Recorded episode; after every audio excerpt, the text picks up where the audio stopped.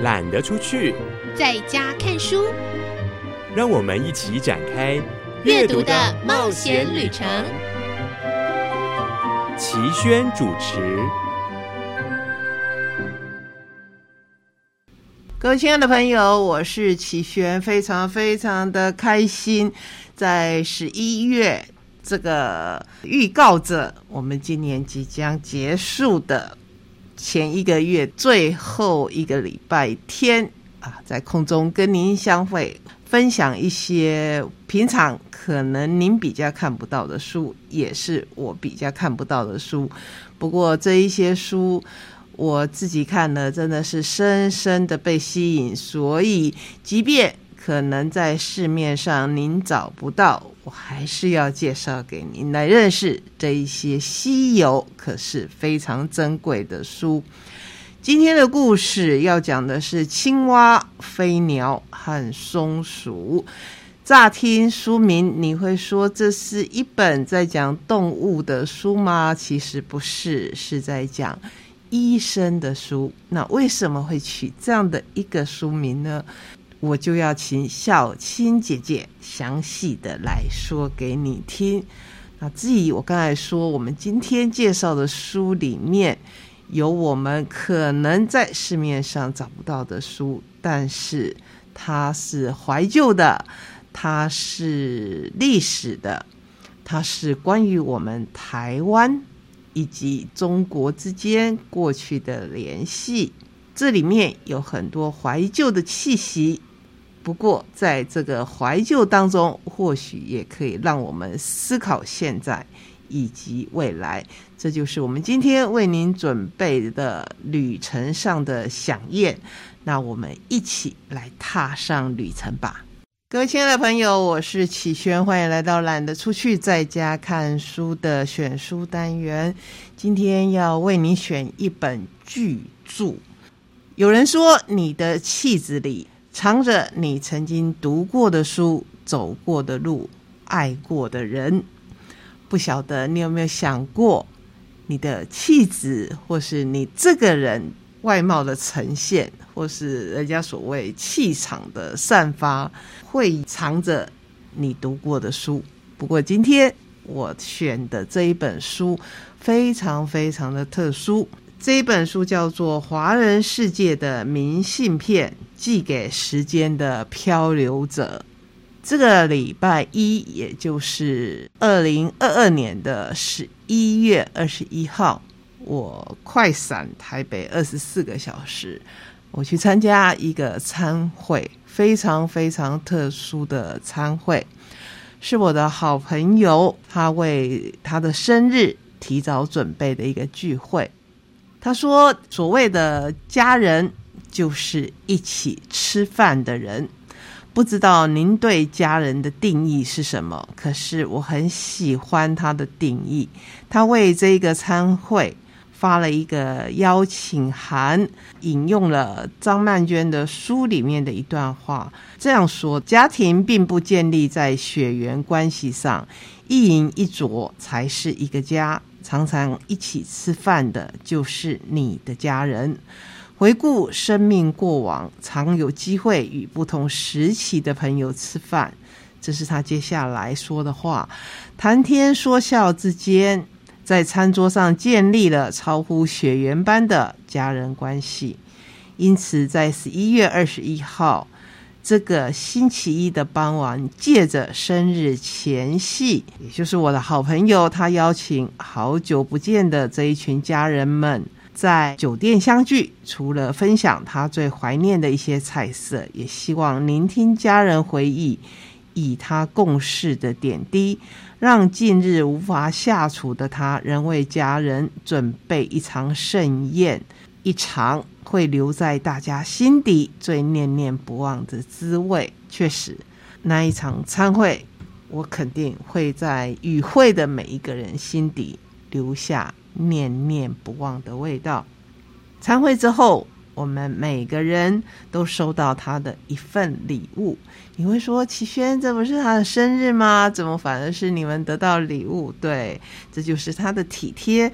我们收到的是他之前所设计的一本书，叫做《华人世界的明信片》，图像写真精选集，里面收集的都是一九二零年代到一九四零年代。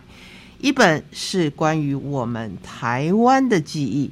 一本是关于中国，尤其是沿海地区的回忆，非常的精致。他还托人去找了他自己最喜欢的山茶花提袋，为我们装好这一本书，让我们可以提回来。一直回到台东，我才把这一本书打开，应该称它为一套书，因为它是两本合在一起的。打开来就可以看到一张又一张的明信片，虽然没有办法把它取下来使用，我相信也很少人舍得把它一页页的割开来使用。不过我看到好多熟悉的场面，虽然我不是生于那个年代，我生于一九六零年代，不过这里面呢，尤其是台湾这一本。实在是让我深有感受。或许我们每一个人都是时间的漂流者，我们会在时间里头漂流多久，这我们不知道。就像很多人会用上火车来形容我们人生的旅程。我们在某一站上了火车，在这一趟旅程当中，可能会跟某些人一起度过十站的光阴。我们也也许跟某些人只有八站、六站等等长短不一的时光，有些人可能跟我们只共同搭一站，他就要下车了。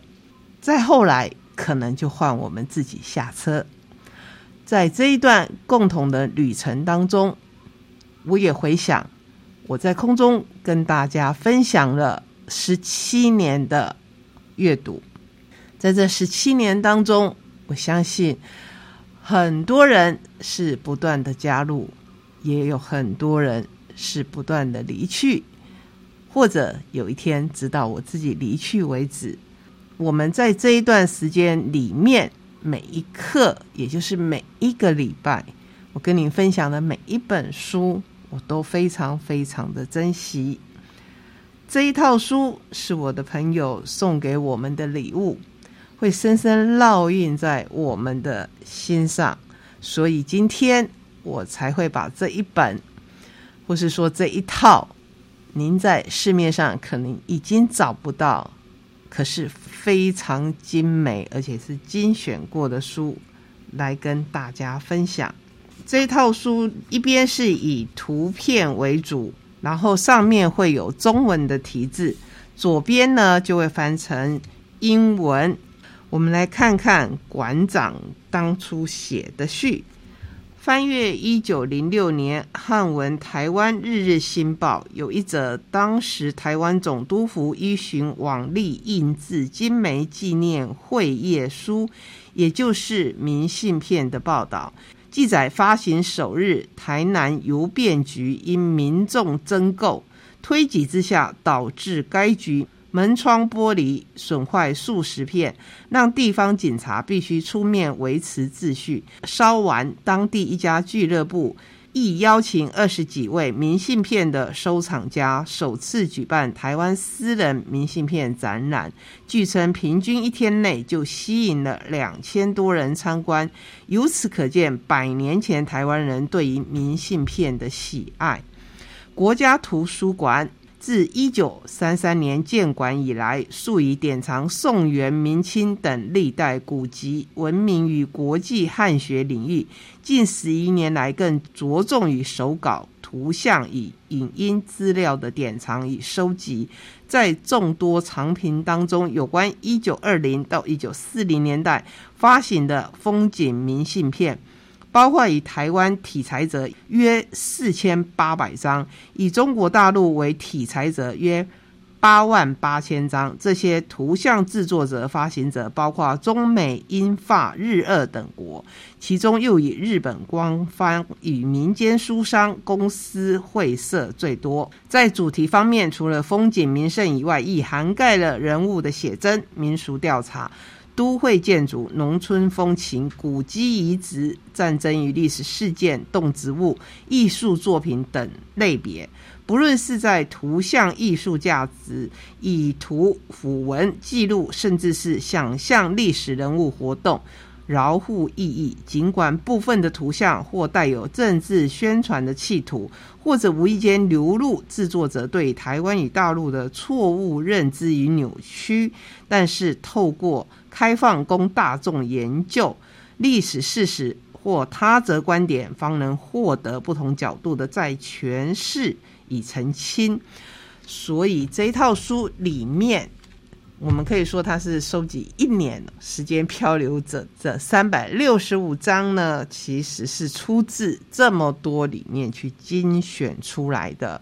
非常的精彩。那至于里面到底有哪些是关于我们台东的呢？等一下就要跟你分享。今天的选书选的是一套《寄给时间的漂流者》。常常我们到国外去，或者是我们到外地去，会想要跟家人报一声平安。那在以前的时代呢，当然是用写信的。如果出去不是很多天，那可能你就觉得算了，反正很快就会回家。后来呢，我们会流行寄给自己一张明信片。当你回到台湾的时候，你可能隔了好几天才会收到当时你寄给自己的明信片，看看当时的心情，在旅行当中跟在家里的时候，一定是非常不一样的。甚至我们台东也有海底的油桶，你可以在那边投递明信片，非常的有意思。所以明信片在我们的人生当中，好像代表着极光片语。这一本书真的是非常的特殊，是华人世界的明信片。出版者是文化部，是国家图书馆，设计的是优秀视觉设计有限公司，也就是我的好朋友，他的设计公司。我觉得他的设计真的真的是非常的杰出，难怪他可以当之无愧的称自己的公司为优秀，一点都不为过。我们来看看书的内容。当然，身为台东人，我就会迫不及待的想知道，在这一套书里面有没有收录我们台东的明信片。而我知道惯例，我们台东一定是放在很后面、很后面的。果然，最后一章叫做提名台湾雅美族的独木舟。你看，当时还叫做雅美族，雅美族的独木舟及达悟族的木船，每年三月起是达悟族的飞鱼季。为了捕飞鱼，大船的制造、装饰及下水均有特殊的规定，例如船身有二十余块。木板拼合而成，不同的部位使用不同材质的树木。大船可乘八到十人，小船可乘一至二人。有雕饰的新船需举行下水仪式。图片呈现其木船特殊的雕饰，船首如太阳纹的眼睛，传说是搜寻飞鱼的利器。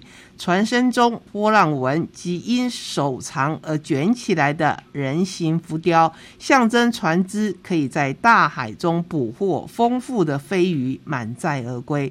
其说明表示，红头鱼雅美族所使用的独特的船，船体似乎相当大。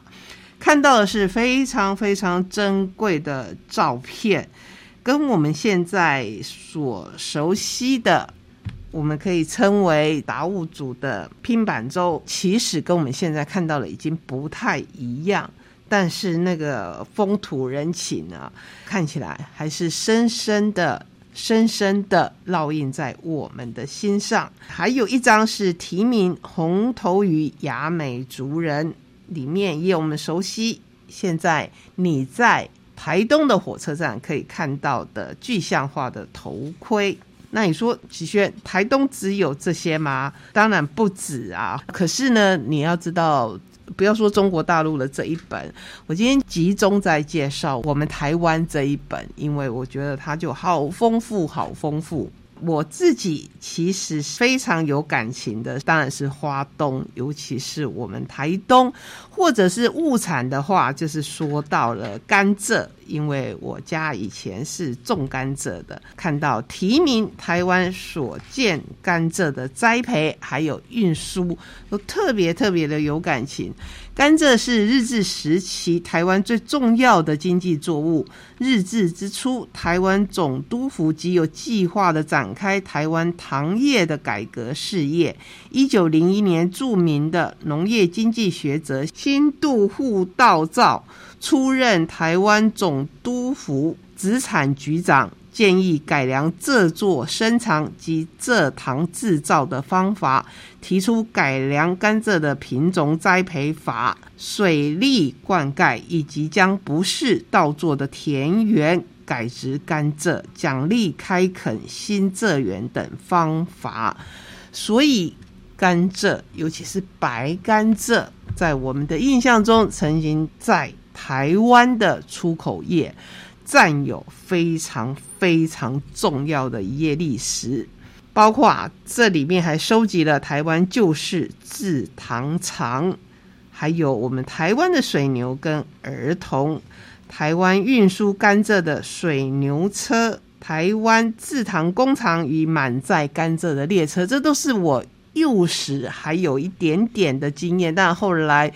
运送的过程都改变成像拼装车啊，或是卡车等等，就没有在我们印象中的那个小火车了。现在的小朋友当然是更看不见了。